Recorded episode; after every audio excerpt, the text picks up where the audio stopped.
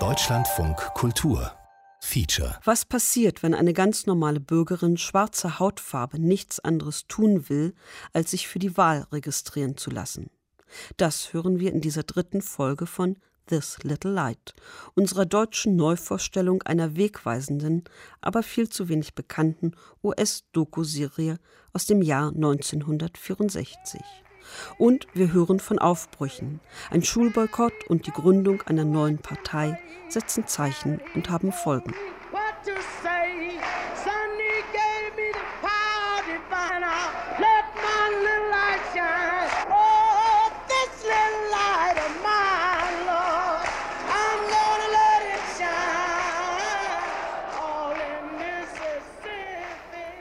We present part three of This Little Light a series of documentaries on Mississippi in 1964. This Little Light. Eine Radioserie aus dem Jahr 1964 von Chris Koch. Neu gehört und in Ausschnitten präsentiert von Martina Groß. Teil 3 Aufbrüche. The Shaw boycott was a direct outgrowth of the freedom schools, you know, and um, yeah, it was very, very moving and dramatic. Again, I don't know how it ever turned out but the whole community was mobilized. I would like to say to the students who cooperated with us today, we had 100% cooperation of the high school department. Now, in the near future, in fact, tomorrow, we must have that same cooperation. Now, I believe that Charles stated that we're not going to class tomorrow. Is that what he said? Yeah. All right. Now, I had a report that said if the students don't come to class tomorrow, so he was going to close his school down. But now, you must look at this. If Mr. Alltimer closes his school down, the student will have three weeks this summer to rest. But Mr. Alltimer will have three weeks of hell. Mit den Freedom Schools im Sommer 1964 wurde die junge Generation angesprochen. Viele der Lehrer waren übrigens nicht viel älter als ihre Schüler. Schon im Frühjahr 1964 hatten sich schwarze Schüler zur Mississippi Student Union zusammengeschlossen, um für bessere Bildungschancen zu kämpfen. Aaron German ist einer von ihnen. Er geht in die McEvans High School in Shaw, einer Kleinstadt im Delta, in der die Zeit seit der großen Depression stehen geblieben scheint zumindest im schwarzen Stadtteil. Shaw is a Mississippi Delta town, a small rural community in Bolivar County north of Indianola and east of Greenville. It is cotton country, low, flat, hot, and humid. Huge cotton fields with mile-long rows stretch in every direction, broken at their borders by rows and clumps of delta vegetation. The cotton was low in August of 1964. It was a bad crop, but the pale yellow flowers in blossom when I drove through the fields, are beautiful until you know the price that has been paid to raise them. Shaw is divided into white and black, and the black part of town strikes anyone who drives into it for the first time, like Morris Rubin, a school teacher from New York City who was one of the summer volunteers assigned to the Shaw Freedom School. My initial impression of Shaw was, was amazement. I didn't know that there were still places like Shaw, or there were places like Shaw in the United States. There was a street without any pavement. There was an open there was an open sewer. There were chickens running back and forth across the road. Uh, there were houses that weren't painted. There was one house with a Model A Ford parked alongside it. It reminded me very much of photographs taken by Ben Shahn and others during the 30s. Like many volunteers, Morris Rubin heard about the project during the winter of 1963.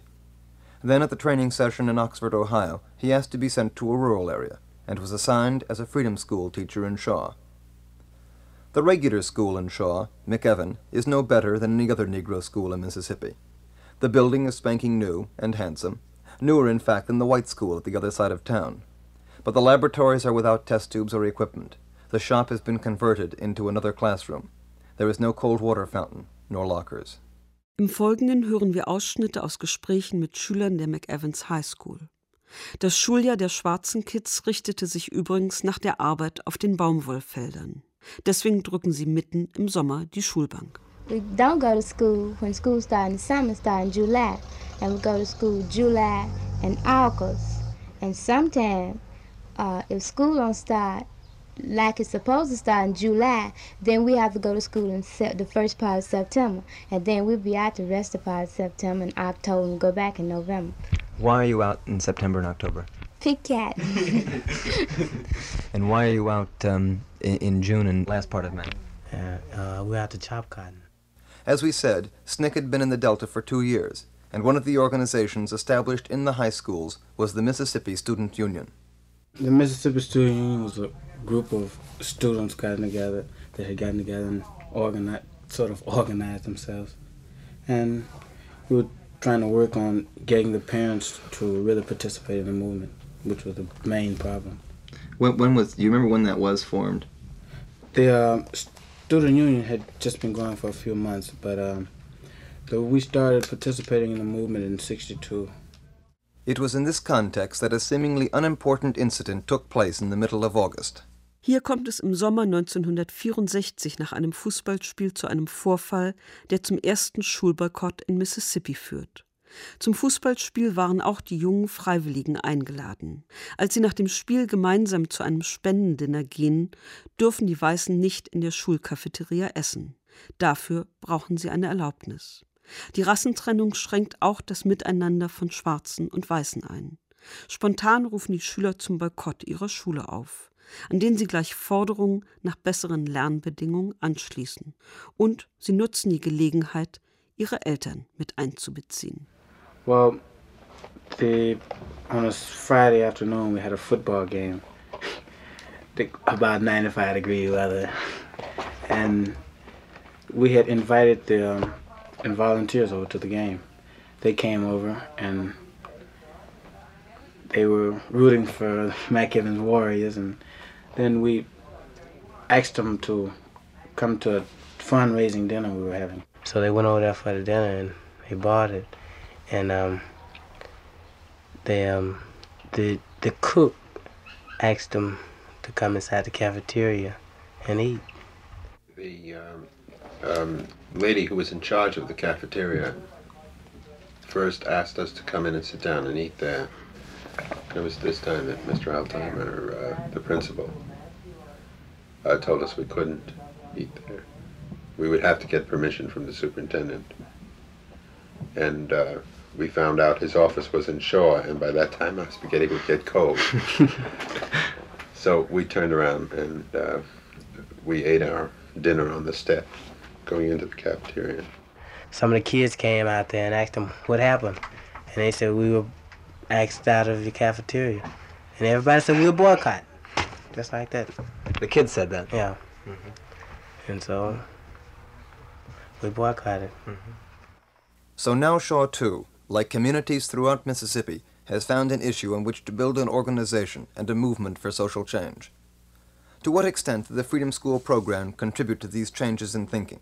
And what was their impact on these programs? Do you think that um, your going down was, uh, well, how was it helpful? My usual response to this question is uh, to make the analogy with an iceberg. Um, a little bit of the iceberg shows above the water. Most of it is underneath the water. I think that that part which is above the water has been changed very little, although some.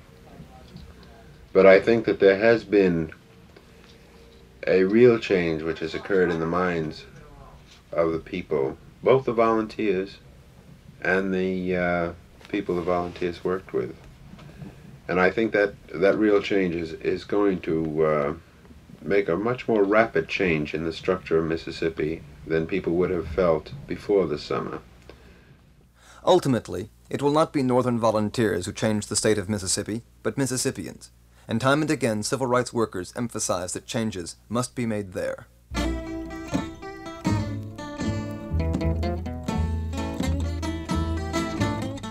Natürlich ist den Bürgerrechtsaktivisten klar, ein Wandel der Verhältnisse kann nur von den Mississippians selbst kommen. Dabei gab es eine kurze Zeit, in der die schwarze Bevölkerung ihre demokratischen Grundrechte in Mississippi ausüben konnte. Sie dauerte genau zehn Jahre. Danach begann im Süden der USA die weiße Konterrevolution, die in die amerikanische Geschichtsschreibung als Mississippi Plan einging. Seitdem hielt man Schwarze mit Schlägen, Einschüchterungen und Lynchmorden von der Wahl ohne fern. Und seit 1890, als Mississippi seine Verfassung änderte, auch legal. Um sich in das Wahlregister einzutragen, musste nachgewiesen werden, dass alle Steuern bezahlt und eine sogenannte Wahlsteuer entrichtet worden war. Zum Gesetz gehörte auch der berüchtigte Literacy Test, in dem die Antragsteller entweder aus der Verfassung vorlesen oder Stellen daraus auslegen mussten. Für viele Schwarze, die kaum die Schule besucht hatten, war das ein unüberwindbares Problem. Das galt übrigens genauso für die Armen unter den Weißen. Ob der Test bestanden wurde, entschied allein der rein weiße Wahlausschuss.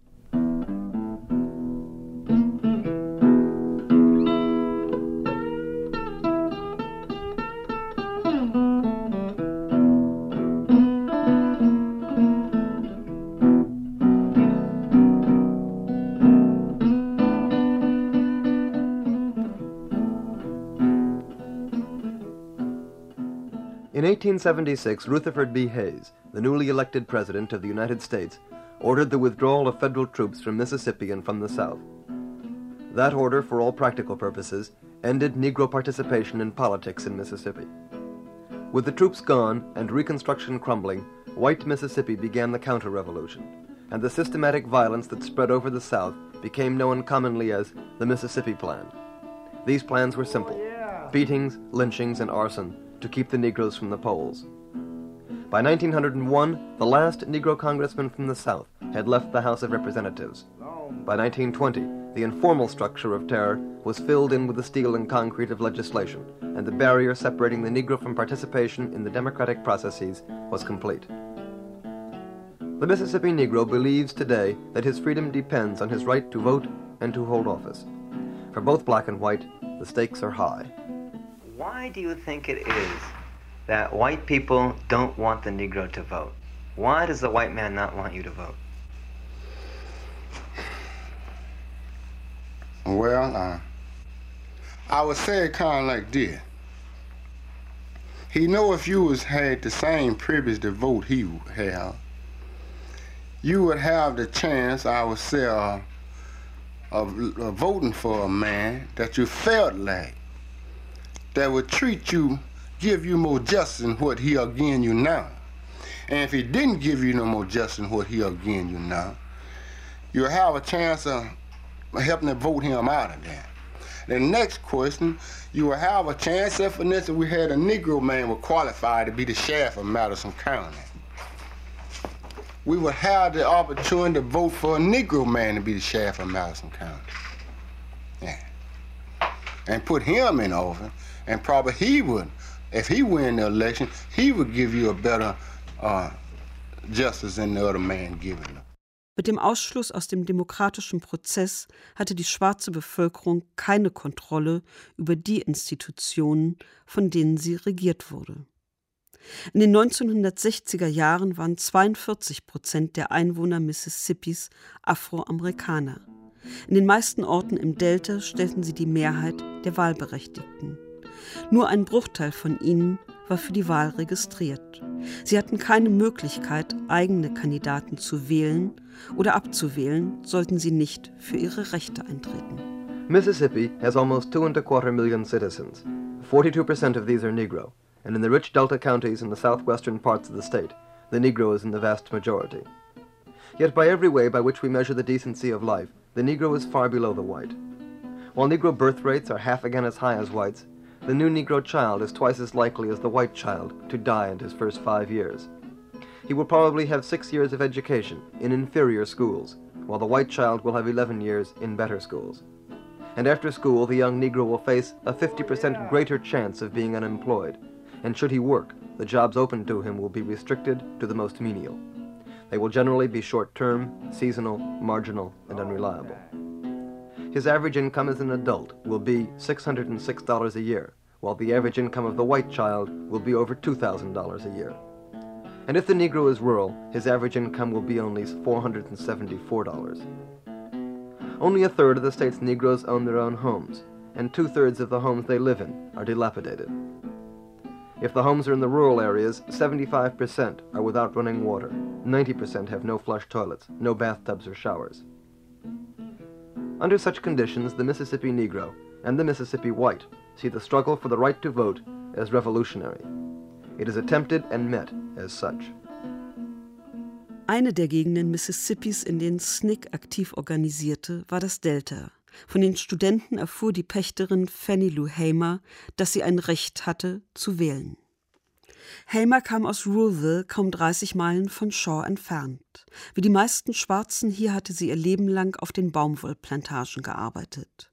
Das Haus, in dem sie lebte, hatte sie von ihrem Arbeitgeber, einem Plantagenbesitzer, gepachtet. Fanny Lou Hamer ist eine von vielen Einwohnern Mississippis, die durch die Bewegung damals den Raum bekamen, um ihre eigene Stimme zu entwickeln. Innerhalb von zwei Jahren wird aus der Pächterin aus Ruralville eine Delegierte der neu gegründeten Freedom Democratic Party. Am Ende des Sommers werden Millionen von Amerikanern ihre Geschichte auf dem Kongress der Demokratischen Partei in Atlantic City live vor ihren Fernsehgeräten mitverfolgen. Es ist dieselbe Geschichte, die wir gleich hören werden, in der Hamer erzählt, wie es ihr ergangen ist, als sie 1962 mit 17 anderen nach Indianola fuhr, um sich in das Wahlregister einzutragen. Die Busfahrt hatte Snick organisiert und begleitet. It was the 31st of August in 1962 that 18 of us traveled 26 miles to the county courthouse in Indianola, Mississippi to try to register to become first class citizens. We was met in Indianola with people with guns, plainclothes policemen. In fact, one of the things in the state of Mississippi you will find anybody that can carry a gun and wear khaki clothes are police here. We was faced with those people and we went in to take this literacy test. We noticed during the time we was there a state highway patrolman and a local policeman there, a city police, kept watching the bus that we was riding on. And after so long a time, after everybody had taken this literacy test, we started on our way back to Roosevelt. But we were stopped by the highway patrolman and the city police. We was carried back to Indianola. The bus driver was charged with driving a bus with the wrong color that day. It taken about thirty dollars to get the bus driver out so he could bring us on back to Roosevelt. After we returned to Roosevelt, Reverend Jeff Sonny from Mound Bayou, Mississippi, carried me on out in the rural area where I had been living and working out there for 18 years as a timekeeper and a sharecropper. I was met by my daughter and my husband's cousin. And my daughter said, Mama said, This man is really hot, so I think you'll have to leave here. After she talked, I walked on inside of the house, and my husband walked up, and he told me that this man that I had worked for for 18 years was really raising a lot of Cain, and he believed I would have to leave. Before he had finished talking, this man came himself. He asked my husband, said, Did you tell Fannie Lou what I said, and he said I did. And I walked out of the house. He said, Fannie Lou said, you been to the courthouse today. And I said, I did go. He said, I got three phone calls while you was there. He said, we are not ready for this in Mississippi. And I said, Mr. Marlowe, I said, I didn't register for you today. I was trying to register for myself. He said, well, you will have to leave. And I did have to leave that same night. We moved on this Lafayette Street the 3rd of December in 62. Our car was taken, and the most our things had been stolen. But I'm determined, even in Roosevelt, to be free. In Indianola können Fanny Lou Hamer und ihre Mitreisenden den Lese- und Schreibtest absolvieren. Als sie nach einigen Schikanen unterwegs am Abend zurück nach Ruralville kommt, erfährt Hamer, dass sie entlassen ist. Der Plantagenbesitzer sagt, Mississippi sei noch nicht so weit.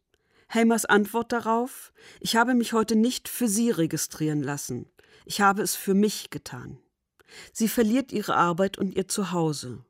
Im Juni 1963 wird sie auf der Rückfahrt von einem Workshop zur Wählerregistrierung festgenommen, ins Gefängnis gebracht und von drei weißen und zwei schwarzen Männern mit Totschlägern fast umgebracht. In 1963, the 3rd of January, we went to Charleston, South Carolina to a voter registration workshop. Returning from this voter registration workshop, the 9th of June when we arrived in Winona, Mississippi, was six of us arrested there. When we got to the county jail in Winona, Mississippi, they began placing the people in cells there. When they began placing them in cells, I was placed in a cell with Miss Euvester Simpson. And I began to hear screams of people that was left in the booking room. And to see this woman when she passed my cell, that her clothes had been torn off. One of her eyes looked like blood. And she passed my cell unaware. I don't know how long it was before they came to my cell.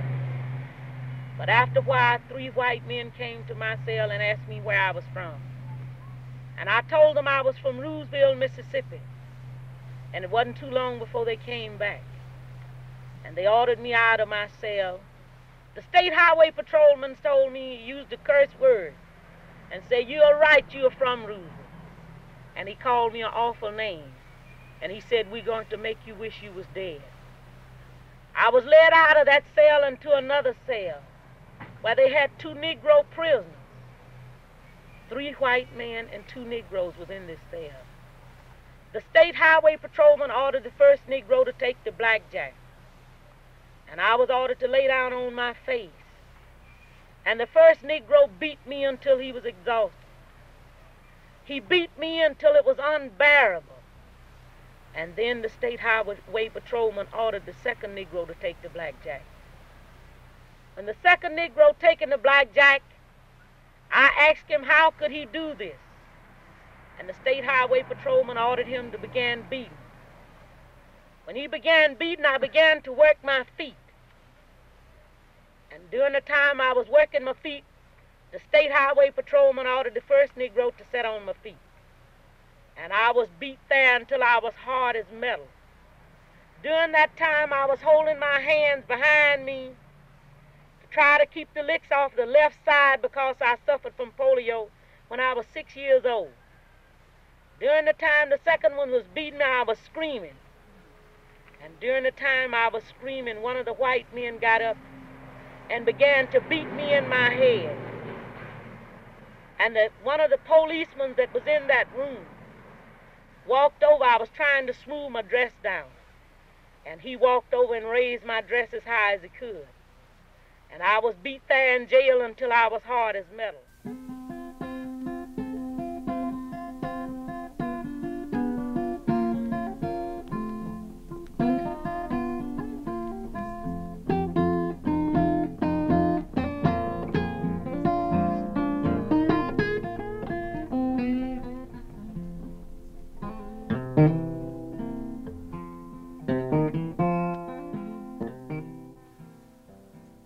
Attempts on the part of Negroes to register to vote have met with little success, and what success there has been has been token. Even when registered, the Negro is frequently kept from the polls, and if he finally casts a ballot, he is in any event kept from participation in the whole process by which candidates are chosen and platforms are adopted.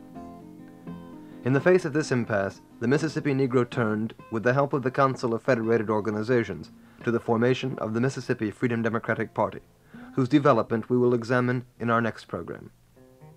There will be changes in Mississippi, and if the institutions currently in existence do not provide channels for change, then new ones will be created. For as Fannie Lou Hamer has said, the Negro is tired of life as it has been. But we are tired now of killing. We are tired of being murdered and lynched for nothing. We are tired of the kids suffering from malnutrition and we are tired of working for nothing. And we want a decent education in the state of Mississippi. We want better housing, and we want jobs.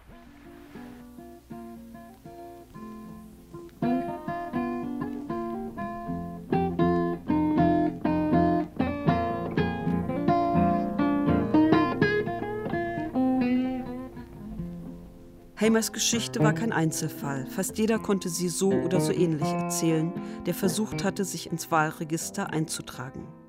Schon 1963 war deutlich geworden, es gab nicht genügend afroamerikanische Bürger, die das Risiko auf sich nehmen wollten oder konnten. Deswegen unternahmen die Bürgerrechtler einen weiteren klugen Schachzug, wie Chris Koch feststellt. Sie gründeten eine eigene Partei oder auch einen Ableger innerhalb der Demokratischen Partei, die Mississippi Freedom Democratic Party. Well, I think the you know the move the movement did a lot of really very smart things when they discovered that they couldn't register voters to vote, that that struggle was not going to work. They pivoted, let's form our own party. And then the Freedom Democratic Party was formed, and that was transformational. Now people could really participate in a body that listened to what they had to say, you know, and many did.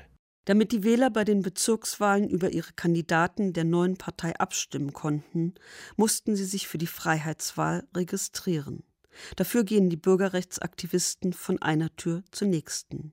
Nicht überall werden sie willkommen geheißen, aber jeder hat bereits von der MFDP gehört. Chris Koch gehört inzwischen mit zum Team. Uh, have you ever announced before House of Well, it's very, it's very great if you would go down. Have you ever thought about it? Yeah, I think about it. I'm, I'm for it 100% on it.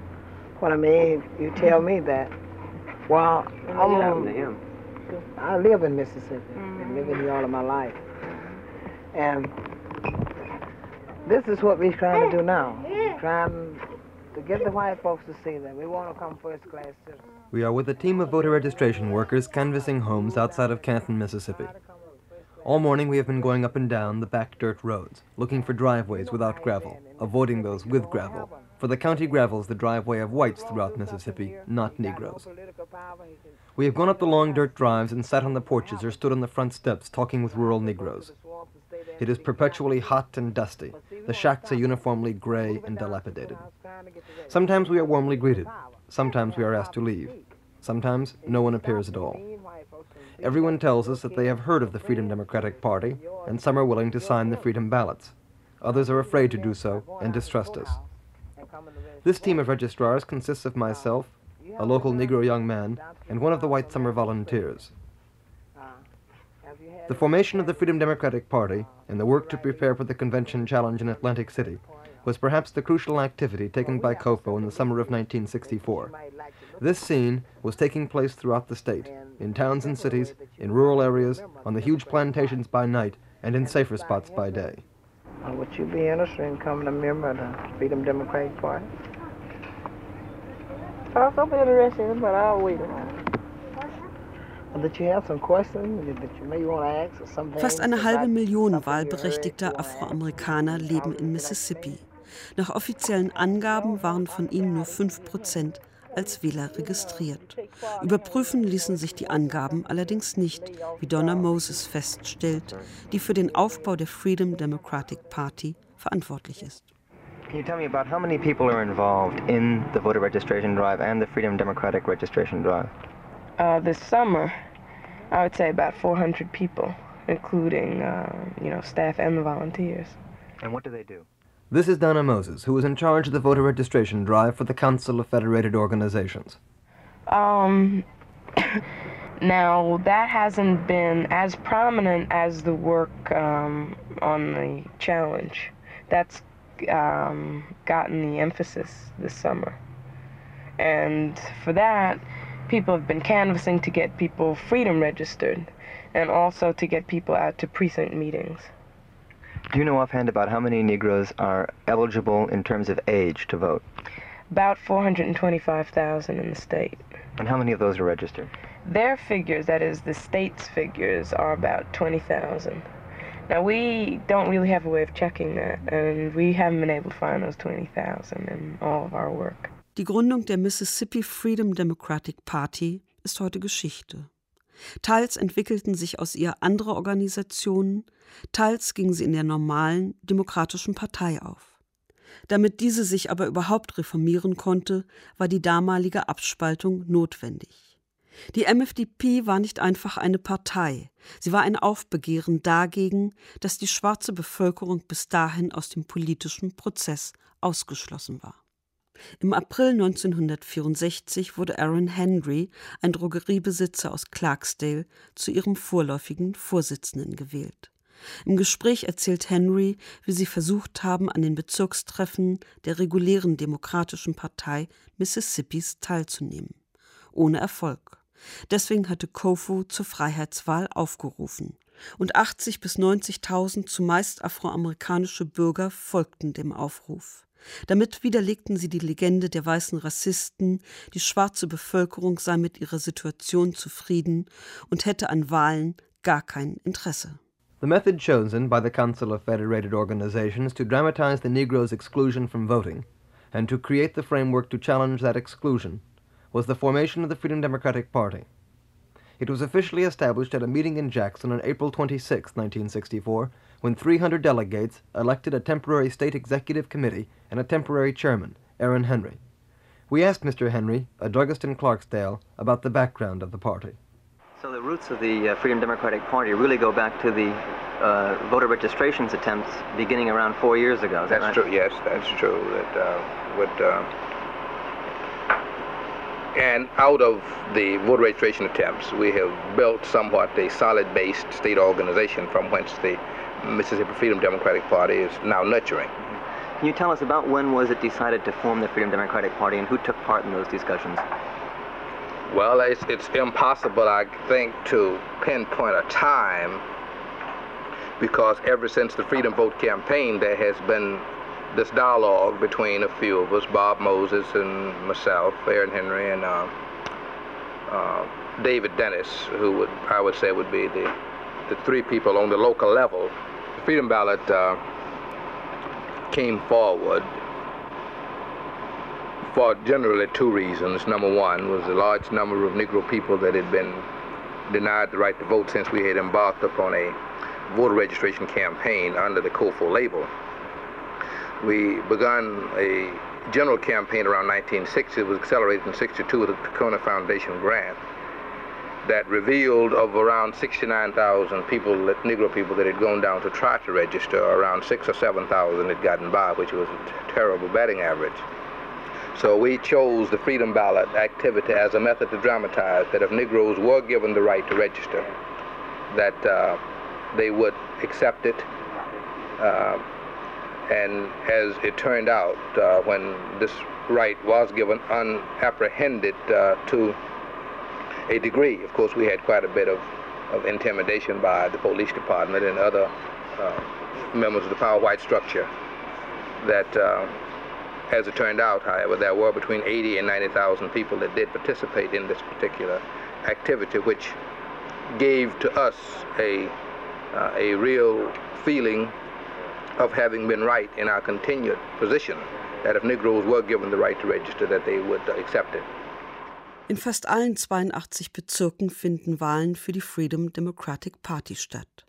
Im ganzen Staat gibt es Massenkundgebungen und Demonstrationen, deren Ablauf sich überall ähnelt. Gemeinsames Singen, geduldiges Erklären und dann zum ersten Mal seit 100 Jahren haben die afroamerikanischen Bürger Mississippis eine Wahl. Meetings took place throughout the state in the summer of 1964. There were voter registration rallies, mass meetings to plan marches and demonstrations, and most important perhaps, the adoption of the democratic process to build a party structure. Precinct meetings were held where freedom registered workers elected delegates for a county convention, and county conventions where delegates elected people for the district caucuses and the state convention in Jackson. Whatever the meeting, and under whatever circumstances, whether in the huge Masonic temple in Jackson, or the crowded, steamy Elk Hall in Greenwood, or the Quonset hut-like unlighted and unair-conditioned church in Greenville, or the tiny rural church in Holmes County, or under the open sky in a field 25 miles from Canton, they all held the same enthusiasm and followed essentially the same pattern.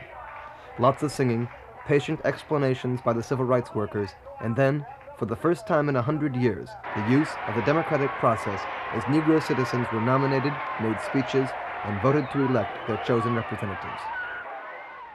Jetzt hat in This Little Light Bob Moses sein Auftritt, der 1935 geborene Lehrer und Aktivist aus New York.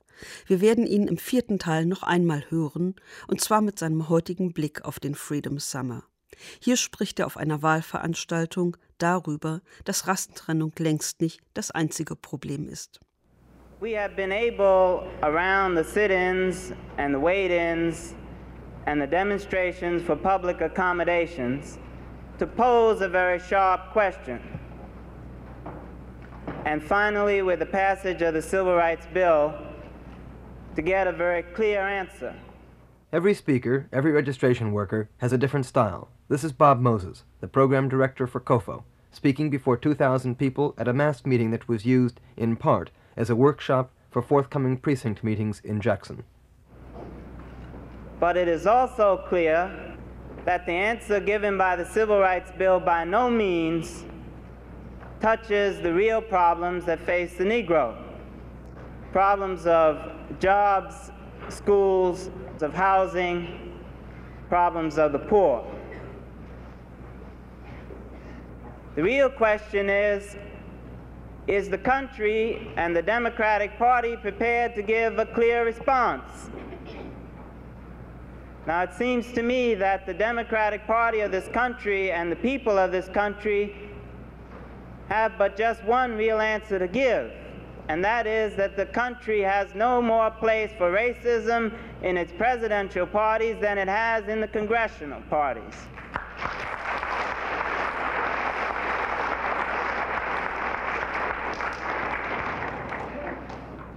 that the Democratic Party must forge anew in the South a new party structure not based on race or racism, but which encompasses all the people who are ready to give service to its programs.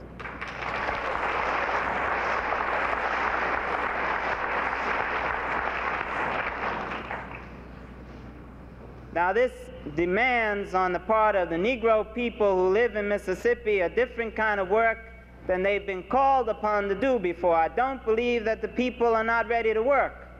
I do believe that their leaders have not called upon them to work in the way in which they should. And this demands from you not only that you march with your feet in the streets, but that you sit down and you think with your heads in your rooms and in your meetings. And that you not be afraid. And above all, that you not be ashamed. Because what we're calling for now is the emergence of the people who have been submerged by, before now. Die eigentliche Frage, so Bob Moses, muss lauten, was tun die Nation und die Demokratische Partei gegen den strukturellen und institutionalisierten Rassismus in ihren eigenen Reihen?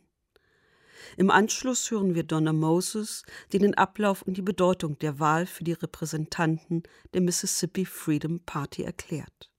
In einer Wahl, in der es keine Lesetests mehr gibt, in der jeder das Recht hat, selbst zu wählen. Damit nimmt die Wahl den Voting Rights Act vorweg, der erst ein Jahr später von der Regierung Lyndon B. Johnsons verabschiedet wird und allen Bürgern der USA das Wahlrecht gewährleisten soll. Now, the way people become eligible to participate in precinct meetings is to fill out the Freedom Registration Form. Dona Moses, who you heard earlier, and who is heading up the voter registration project in Mississippi, spoke specifically of the process that would have to be followed. On the official books, with the regular Democratic Party in this state, the way you become eligible, that is for white people, to be in their precinct meetings is to be on the regular registration books. Well, most of you aren't on the regular registration books, and that's not your fault. Some of you aren't on the books because you've been told what'll happen to you if you try to go down. Some of you aren't on the books because you don't think you can pass that test. Now, a lot of you can't, and that again is not your fault. I'm not going to go into all of those reasons. You know them better than I do. Now, on the freedom registration form, there are only nine questions. and they just get at the facts that we need to know, like what your name is, where you live, how long you've been living in Mississippi, that kind of thing. And that's all. There's no interpretation of the Mississippi Constitution. Now, there's one more very important thing, and that is that even illiterate people can sign up on the freedom registration forms. And that's because we believe that even if you can't read and write, you can determine who you want to rule over you and to govern you. You have a right to determine those things. People don't have a right to do it for you.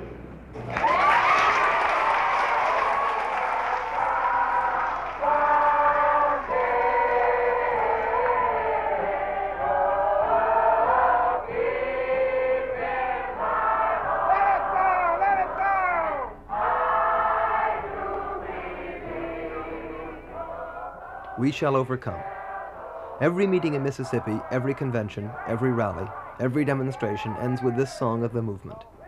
When civil rights workers are packed in trucks and carried off to jail, this song, perhaps raggedy and unsteadily, comes from those buses.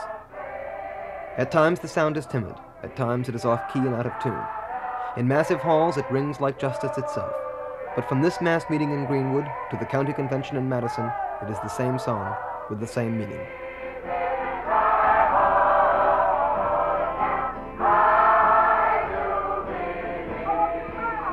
Mit der Gründung der MFDP gibt es in Mississippi zwei demokratische Parteien.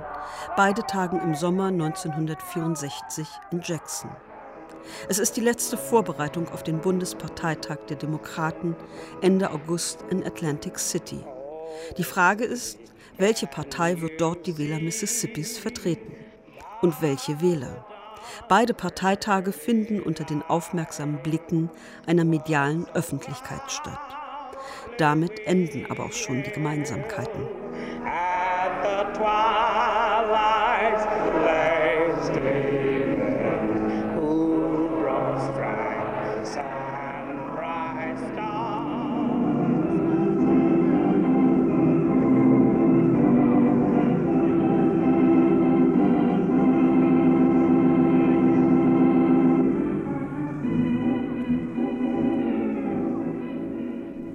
Those are the themes that opened the state conventions of the Freedom Democratic Party and the regular Democratic Party of Mississippi. The differences between the two parties are shown most strikingly, perhaps, by their two state conventions, both held in Jackson. Auf dem Podium der Freedom Democratic Party steht Ella Baker. Sie war die treibende Kraft hinter dem politischen Programm von SNCC. In ihrer Rede rechnet Baker mit der Oligarchie im Süden der USA ab mit ihren Lügen, mit denen sie glauben machen wollte, sie könnte das Rassenproblem und die Assimilation auf ihre Weise lösen. Dabei hatte der Rest des Landes zugesehen und aus taktischen Gründen bestehende Gesetze nie gegen die Südstaaten angewendet.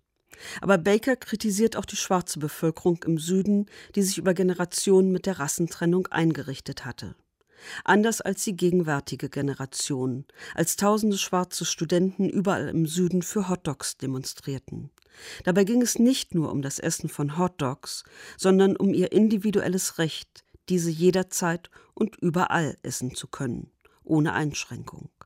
Der Widerstand der Studenten läutete auch das Ende einer schwarzen Führung ein, die Weißen zu lange entgegengekommen war. Dabei geht es Baker nicht nur um die Frage der Hautfarbe, sondern auch um die der Klasse.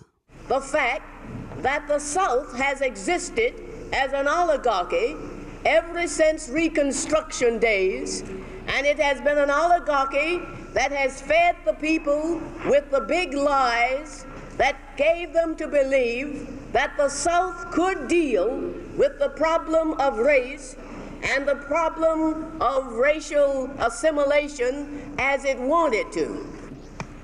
A second aspect of our problem, I believe, is the fact that after the South had been given this, uh, had uh, established itself in this respect, the rest of the country tacitly agreed, despite the deprivation of the right to vote on the part of all southern states for a long period of time At no point, at no point were the southern states denied their representation on the basis of the fact that they had denied other people the right to participate in the election of those who govern them.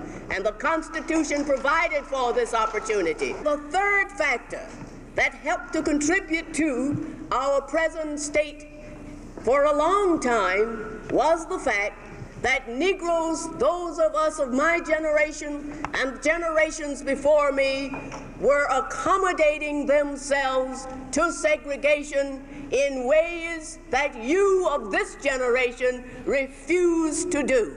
But the signal for the day of accommodation came in 1960 when throughout the Southland, apparently without rhyme or reason, area after area, hundreds of students and yes, thousands of Negro students began to demonstrate for hot dogs. But it wasn't just hot dogs they were demonstrating for.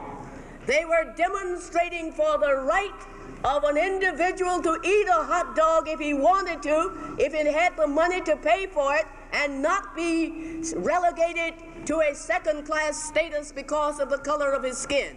And this, this, this spelt the death knell of the accommodating type of Negro leadership. You are here because you believe and you know that your life and the lives of all the people of this state have been hamstrung, have been limited, and both white and Negro, if you please, by the very fact that Mr. Eastland and other politicians like Ross Barnett and even your present governor have subscribed to the theory and practice of racism first and anything else afterwards.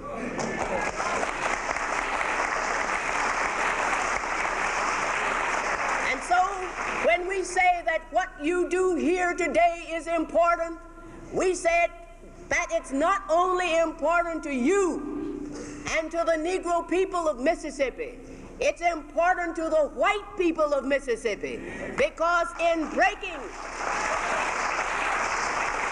in breaking the chains of political stranglehold on you, you helped to liberate the poor whites of Mississippi. You helped to bring in, bring Mississippi into the 20th century, where it faces the fact that we are living in an atomic age and not a horse and buggy or an ox cart age. And this is.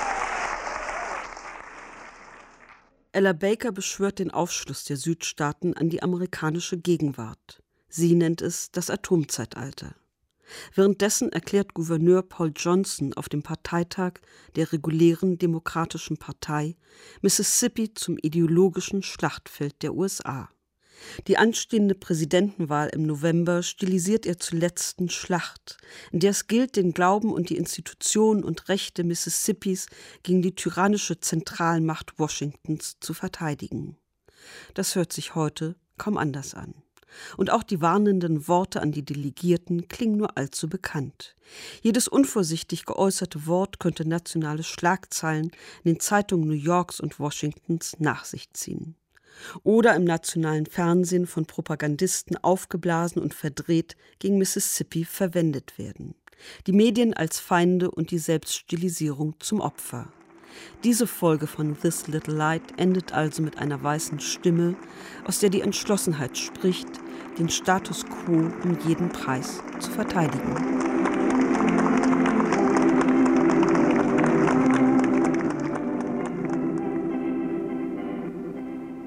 Keynote speaker at the regular convention was Governor Paul B. Johnson, who was introduced to still another playing of Dixie and who left with a demonstration of his own, as delegates rose from their seats and sung and applauded to the old Southern song. Frankly, I feel as some others do, and I've never written many speeches in my lifetime, and I would like to throw away what I have written and really speak. But I know that, with conditions prevalent in the state and the nation at this time that I had better hang close to the script. There may have been times in the past when it did not make much difference what the delegates to a state political party convention said or did. But on this, the 28th day of July 1964, the actions you take and the words you speak are weighted with a frightening importance. Mississippians, we are in a struggle for the very survival of those beliefs and institutions, states' rights, and constitutional government which protect individual liberty from the tyranny of centralized power. That centralized power in the national capital. The 1964 campaign will culminate in November in what might be, in what threatens to be, the last free election in this fair land of ours. In this campaign, Mississippi will have a role far greater than her seven electoral votes. For in the great national debate, the mass media of information have made of Mississippi a symbol, and the actions of the federal government have made our state an ideological battleground. As a result, Mississippi is news. Anything which happens in Mississippi and which can be made to appear damaging to our point of view and our principles will be printed and broadcast to the entire national audience and beyond. I do not need to remind you that one release of pent up feelings in this hall can result in a big black damaging headline in the metropolitan newspapers across this nation, or that one intemperate phrase uttered here can be heard this very evening on the national television networks. Magnified and twisted by skillful propagandists unfriendly to Mississippi and everything she stands for.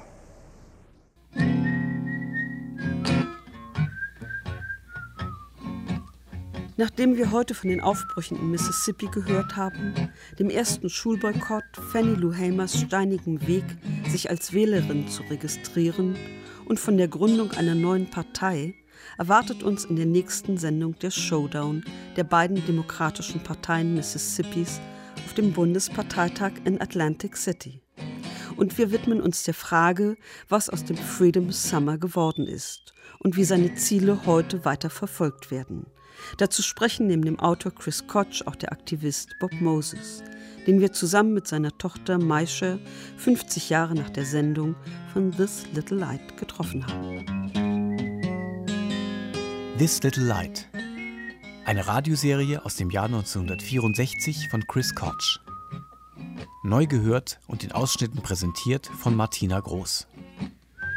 Teil 3 Aufbrüche. Ton Thomas Monajan.